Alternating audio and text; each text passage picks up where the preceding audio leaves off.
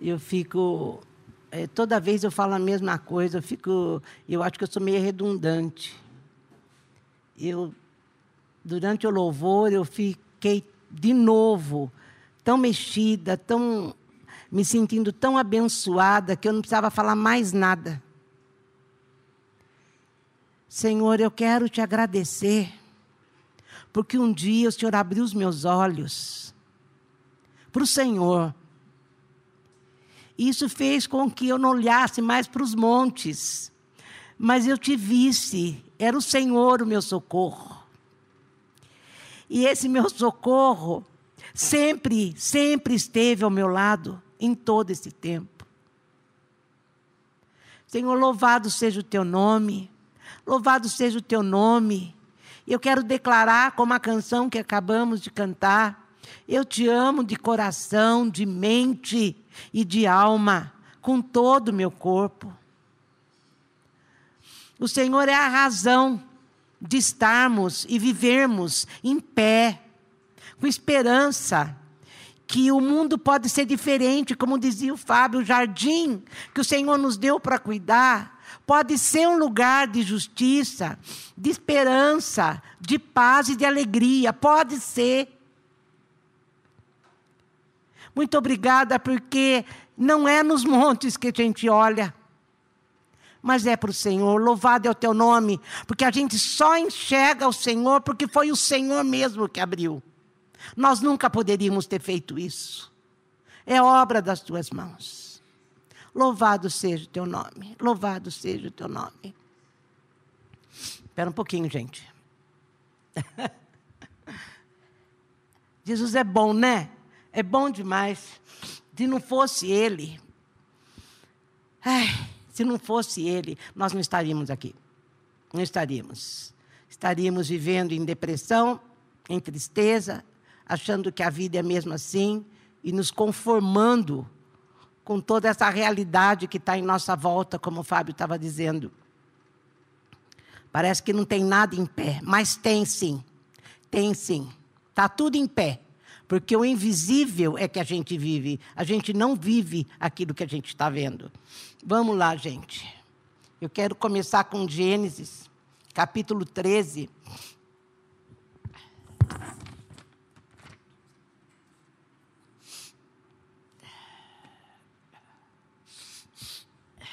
É duro chorar e falar ao mesmo tempo, né? Deus está formando um povo nessa pandemia toda, nesse tempo todo que nós estamos passando. Ele está formando um povo que vai viver pelo que crê e não pelo que vê. Ele está fazendo isso. E, e, eu quero falar o que. Eu, eu, escrevi um monte de coisa a respeito de olho, de olhar. O olho não é só um, é um órgão do sentido, é um órgão de percepção. E olhar, gente, é notar, é perceber, é sentir, entender, aprender e conhecer. Ver é se tornar consciente. Por isso que eu comecei orando e dizendo, porque vimos o Senhor e vemos o Senhor. A minha realidade, a consciência que eu tenho da realidade não é essa que está à minha volta. É a realidade de Deus. E aqui em Gênesis 13, está falando da história de Abraão e de Ló. Abraão, quando foi chamado para ir para Canaã, saiu da terra do, do, dos pais, lá de Ur dos Caldeus, ele escutou Deus falar: vem comigo, que eu quero te abençoar, eu vou te dar uma outra terra. É, a realidade que você vai viver é outra realidade, porque é a minha realidade, eu vou te abençoar. E certamente Ló, que era o primo dele, sobrinho dele, deve ter escutado Abraão contar para os pais, contar para todo mundo: olha, Deus falou comigo e eu quero ir embora. Eu quero ir embora seguir Deus. Então Ló também sabia desse Deus. Só que ver é uma coisa, né? Escutar é outra. Então, aqui no capítulo 3 fala assim: Abraão saiu do Egito e voltou para o Negueb ele, sua mulher e tudo que possuía. Ló também estava com ele. A essa altura, Abraão já era muito rico, sendo proprietário de muito gado, prata e ouro. Ele saiu do Negueb e foi acompanhado, acampando pelo caminho até chegar a Betel, o mesmo lugar em que havia armado a sua tenda entre Betel e Ai. Edificou seu primeiro altar, e ali Abraão orou ao Eterno. O Ló, que acompanhava Abraão nas viagens, também estava rico. A gente, quando nós chegamos aqui, Abraão já tinha falado com Deus, já tinha feito uma aliança com Deus, e de repente ele esqueceu um pouco dessa aliança. Lembra da história? Ele foi para o Egito, e lá do Egito, ele aprendeu depois do Egito a confiar no Senhor e daí ele não viveu, ele não dependeu mais do que os olhos dele viam. Mas o Ló que estava junto com ele em todo esse tempo, está aqui, ó. Ele também, e ele chegou, veio rico do Egito. Ló que acompanhava Abraão nas viagens também estava rico. Possuía ovelhas, gado, tenda, e assim aquela terra ficou pequena para os dois, porque eram muitos bens. Logo começaram a ocorrer brigas entre os pastores de Abraão, os pastores de Ló, tudo provocado por Deus, viu, gente? O pano de fundo é Deus no controle. E perceberam que já não tinham condições de viver juntos ali. Na época, os cananeus, os ferezeus viviam na mesma terra. E Abraão disse a Ló: Não deve haver briga entre nós entre os seus pastores e meus pastores. Afinal, nós somos parentes. Olhe em volta, olha o olhar. Não esquece que olhar é, significa perceber, notar, entender. Olhe em volta desse lugar. Há muita terra aqui, vamos nos separar. Se você for para a esquerda, eu vou para a direita. E se você for para a direita, eu vou para a esquerda. De, Abraão deu a Ló direito de escolha. Ló estudou a região e viu toda a planície do Jordão. Ló escolheu pelo que ele viu, porque ele era cego para o invisível, hein? Ele era, a terra era muito bem irrigada, isso foi antes do Eterno destruir Sodoma e Gomorra, porque ele estava escolhendo o que depois veio a ser Sodoma e Gomorra e depois destruído. Parecia até o jardim do Eterno, ou o Egito, e a terra se estendia até Zoar. Ló ficou com toda a planície do Jordão, e partiu na direção leste. Ele escolheu sem fé, ele viu vantagens pessoais e lá foi ele. Foi assim que tio e sobrinho se separaram. Abraão fixou-se em Canaã. Ló estabeleceu-se nas cidades da planície e armou a sua tenda perto de Sodoma. O povo de Sodoma era mau gente que pecava abertamente contra o eterno. O Ló nem viu o pecado, nem olhou para o pecado, nem olhou para aquilo que realmente importava. Ele escolheu segundo as vantagens que ele queria. Mas Abraão, ele escolhe o invisível. Vocês lembram que há três ou quatro semanas atrás, eu falei sobre fé, e eu estava lá em Hebreus, e eu disse assim: porque Moisés viu o invisível, ele foi. Porque ele viu o invisível, ele fez. Porque ele viu o invisível, ele pôde viver de um outro jeito. Ele abandonou o antigo jeito de viver e foi viver do outro jeito. Lembram disso que eu falava sobre isso? E Abraão, como Deus desvendou os olhos dele, ele viu o invisível. Então, olha só, ele deixou o outro escolher e deixou Deus escolher para ele. Porque, olha, depois que Ló se separou, Deus disse a Abraão: olha para o norte, para o sul, para o leste, oeste, tudo que você está vendo, toda a terra que se estende diante dos seus olhos, eu darei para sempre a você e a seus filhos. Farei com que seus descendentes sejam como pó, tanto que contá-los seria impossível será como contar o pó da terra. Por isso, levante-se e põe ao caminho. Só se levante e põe no caminho no mundo que nós estamos vivendo quem viu o invisível. Ande por essa terra, de uma extremidade à outra. Estou dando tudo a você. Eu te dou um jardim para você cuidar. E eu vou estar do seu lado, ele estava falando para Abraão. Gente, Abraão, ele não permitiu que o coração dele escolhesse. Quando a gente vê a realidade verdadeira, que é a que é invisível, aquela que Moisés viu e que Abraão também viu, a gente não vive pelo que a gente vê. Essa semana aconteceu um fato, uma pessoa me ligou dizendo de um problema dela, e eu dizia para ela, mas tem um outro jeito de viver. Não é assim que você está descrevendo. Não, eu sei, a pessoa falava. Mas ela não conseguia experimentar isso que eu falei no começo, que há um jeito de você viver, mesmo no mundo que nós estamos vivendo, com justiça, paz e alegria. Não conseguia, apesar de saber tudo do que eu estava falando. Eu falava, falava, falava, e a pessoa falava: Não, eu sei do que você está falando, eu entendo tudo isso. Mas era só aqui, né? Ela não conseguia ver. Ela não conseguia ver que não precisava ficar do jeito que está. E aquilo me entristeceu muito, e a partir disso, Deus foi falando comigo a esse respeito. Quando você vive pelo teu coração, que é aquele coração que ainda não foi quebrado lá na casa do oleiro, como disse a Gisele, o teu coração vive pelo que você vê. Gente, o que nós estamos vendo é um mundo mau. As circunstâncias são más. Só nós vemos uh, fraude, vemos corrupção, os homens são maus, como Paulo falava lá para Timóteo. Os homens maus, uh, arrogantes, gananciosos, cada um vivendo para si mesmo. E a gente não consegue enxergar a realidade de Deus. Olha lá em Gênesis 3. Em Gênesis 3, vamos lá, abre a tua Bíblia e vamos ler. 3, de 5 a 7. É. Ah, Deus falando lá, fez o jardim, pôs a árvore e falou: não comam dela. Então Satanás veio na, na, forma de serpente, né? E disse à mulher: Ah, não é verdade, vocês não vão morrer. Deus sabe que no momento que vocês vão comer, vocês vão perceber a realidade. Eles viviam numa realidade no jardim de Deus, a realidade de Deus. Eles viviam é, onde a justiça, a paz, a alegria, gozo, não tinha problema, era tudo maravilhoso. Daí Satanás vem e mostra o pecado. E olha, vocês vão perceber a realidade e serão como Deus. Não esqueçam que perceber é olhar. Conhecerão, conhecer também é olhar todas as coisas, tanto bem quanto mal.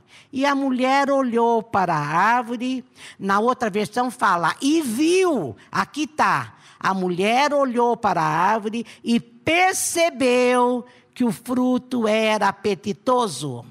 E pensando na possibilidade de conhecer todas as coisas, pegou o fruto, comeu, repartiu com o marido, ele também comeu. E na mesma hora, os dois de fato perceberam a realidade. Eu li nesse texto por causa dessa passagem. Eles viviam uma realidade que é aquela que Deus fala para a gente ver o invisível. No mundo, quem governa o mundo é Deus. Quem governa o mundo, nós não estamos vivendo à mercê da pandemia, nós não estamos vivendo, muito menos da vacina, nós não estamos vivendo à mercê do governo. Nós não estamos. Vamos perceber o, o, Deus na nossa história. Vamos perceber que no nosso jardim, quem escreveu a história do nosso jardim foi o Senhor. Foi o Senhor. E aqui, porque, gente, era muito natural ver Deus. Eles conviviam com Deus, Deus vinha todo dia. Todo dia conversar com eles. É a, a realidade de Deus essa. Deus na nossa história, Deus conosco. Mas daí, quando eles perceberam a realidade na hora que comeram o fruto, é diferente da realidade de Deus. Eles perderam a visão que Jesus veio restaurar. E se lá em João fala que Jesus veio restaurar a nossa visão, mas só restaura quando ele abre os olhos. Jesus veio restaurar a nossa visão. E essa realidade que eles perceberam que é esse mundo que nós estamos vivendo, não pode definir o jeito que a gente está vivendo. Eu desisto para a pessoa. Você não pode ficar desse jeito achando que é mesmo assim.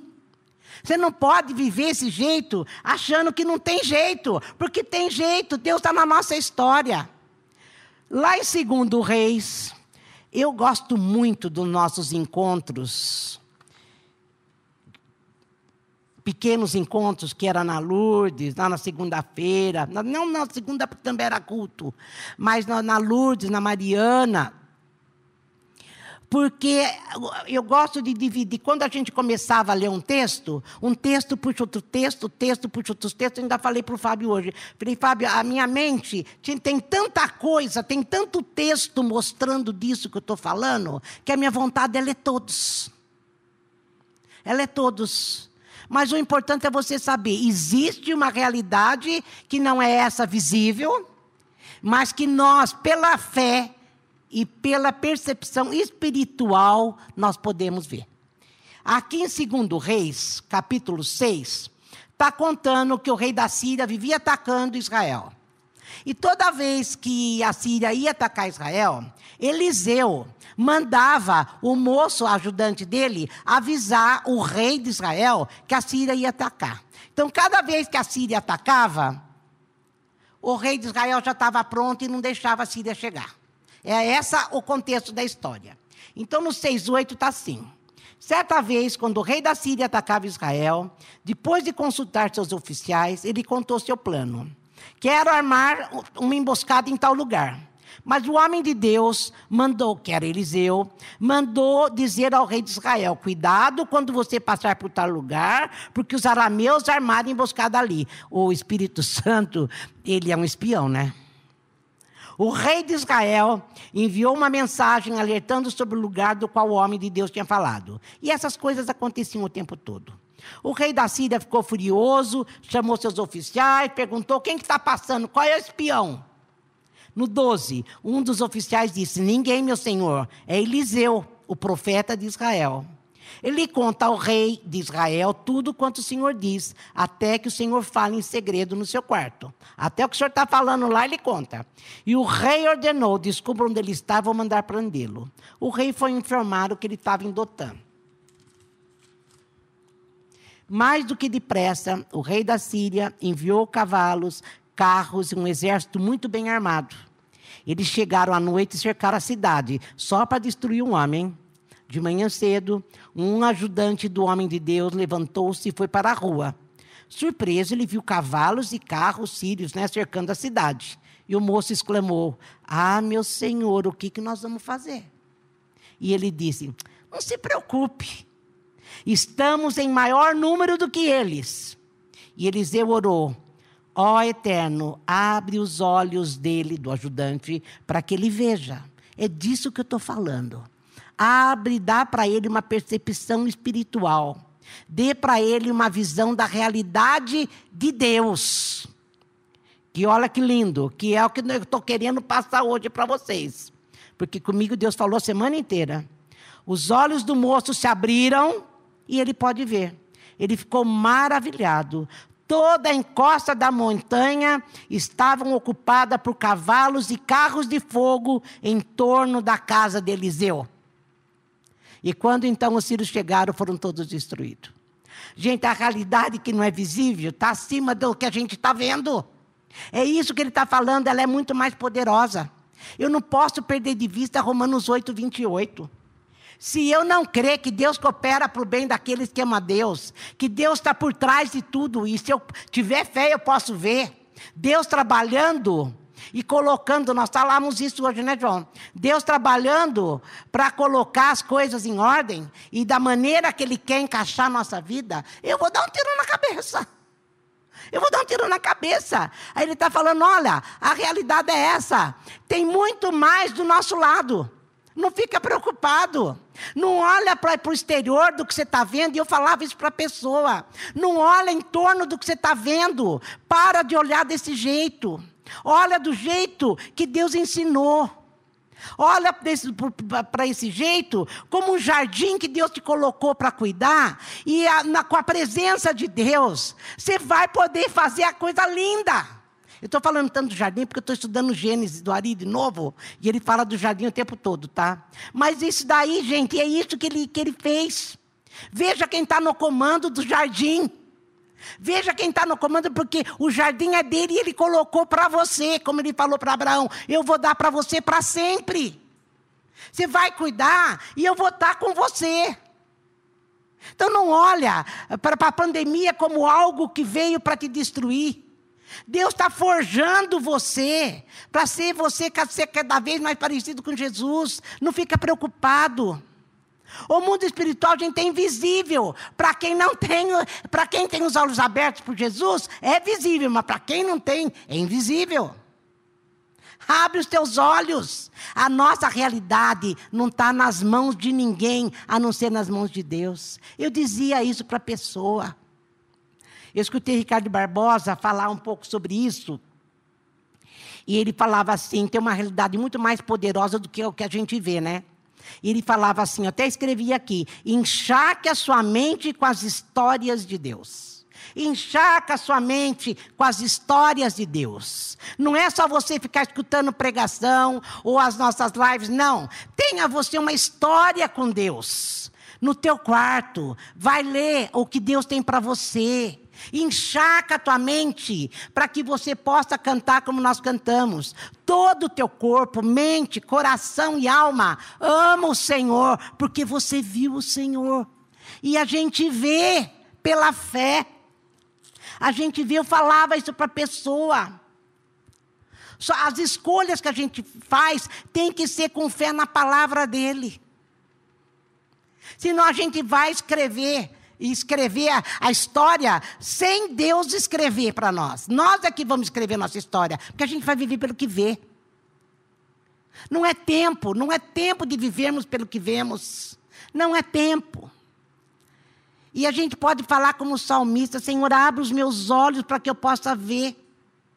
Abre os meus olhos para que eu possa ver. Ele fala lá no Salmo 119: para que eu veja as maravilhas da sua lei.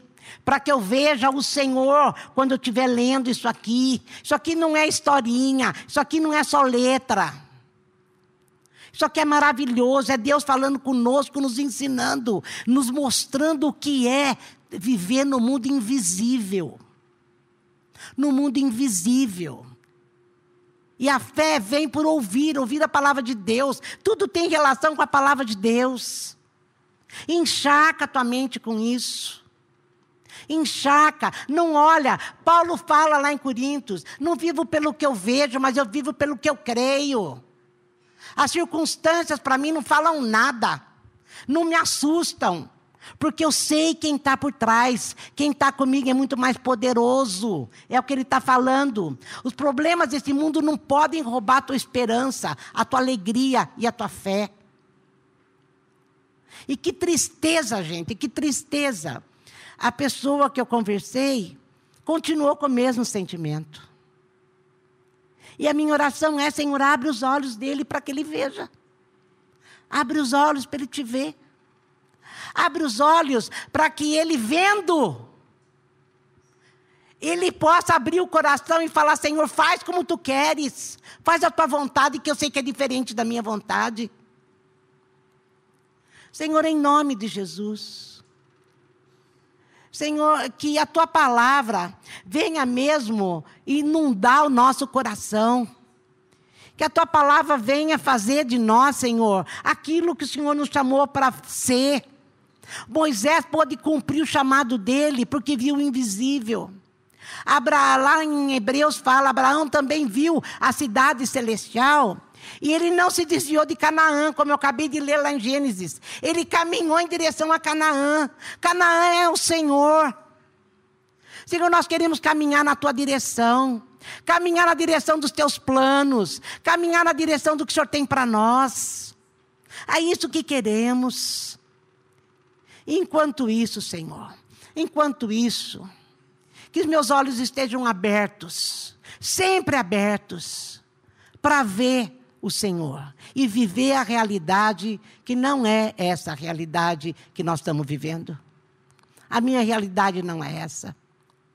A minha realidade, eu não é utopia, não é viver fora do da caixinha, não, Senhor, é viver pela fé é viver pela fé. A história, aliás, de Hebreus fala. Porque viu, eu dei, eu fui, eu fiz. Eu consertei, eu doei, eu caminhei.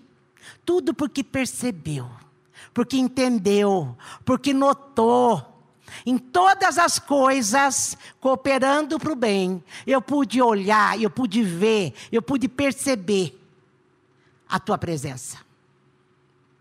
Obrigado, Senhor, porque o Senhor não nos deixou aqui para a gente sofrer. Não é esse o teu plano. Teu plano é: ah, fiquem no jardim que eu dei para sempre. E façam dele o que eu quero que façam. Nós somos cooperadores seus. Cooperadores nesse jardim. Nesse jardim. Senhor, essa semana eu escutei o Ari falar que quando Deus falou para o povo, vocês vão para Canaã, e lá em Canaã era físico, né? Para nós é espiritual, mas é a mesma coisa. É a mesma, a mesma promessa. Lá tem mel, lá tem ouro, lá tem tudo que vocês precisam. E o Ari dizia isso. Lá tem todo o sustento que vocês vão precisar. Deus, quando colocou a gente nesse jardim, Ele deu tudo para nós. Agora, o melhor de tudo, Ele se deu para que eu e você pudéssemos cuidar disso como Ele cuida. Em nome de Jesus que a minha vida e a sua vida seja para a honra e glória de Jesus Cristo. Que a gente não faça mais escolhas com o coração. Que a gente encharque a nossa mente com as histórias de Deus. Que não são histórias, é realidade. Senhor, eu quero louvar o teu nome. De novo, e de novo, e de novo. Eu quero pedir, Senhor, que o Senhor visite essa pessoa que eu estou dizendo. Com esse milagre, com o teu toque nesses olhos. Senhor, como Ló acompanhou Abraão em toda a trajetória, viveu o evangelho desde que nasceu, mas na realidade os olhos nunca foram abertos. Até sabe de como viver mas nunca foram abertos os olhos. E todas as escolhas são feitas então pelo que vê, pelo que pode tocar, pelo que pode satisfazer. Mas como já foi dito, o único que satisfaz é o Senhor. É o único que pode encher a nossa vida de alegria e de esperança. Faz um milagre. Senhor, nós estamos aqui. Estamos aqui, Senhor, na tua presença. Sempre, Senhor, te pedindo o milagre. Toca nas nossas vidas todos os dias, para que a gente não se desvie nem para a esquerda e nem para a direita, apenas olhando para o Senhor. Louvado seja o teu santo nome. Senhor, eu quero também colocar na tua presença aquela criança que a Silvana disse, uma menina de 10 anos, que está com tumor. Um tumor no cérebro. E precisa ser operada. Essas coisas acontecem. E acontecem por, tudo porque a realidade que vivemos é a realidade que perdemos lá no Éden. Tudo fruto do pecado. Mas o Senhor ainda está aqui. O Senhor está conosco. Senhor, toca na vida dessa criança. Toca. E se ela for até a operação sem o Senhor curar, que os médicos tenham sabedoria. Que os médicos possam, Senhor, serem guiados pelo Senhor, porque o Senhor é o médico dos médicos. Médico dos médicos. E eu gosto de crer e gosto de perceber os seus movimentos aqui, enquanto estamos aqui. O Senhor sempre se movimenta. O Senhor sempre está em movimento. Continua, Senhor. Continua. E que a gente possa perceber e glorificar o teu nome. Bendito seja o teu nome, Jesus Cristo. Amém, gente? Fica com Deus. Vamos deixar de ser cego. Vamos pedir para que os nossos olhos sejam abertos. Em nome de Jesus.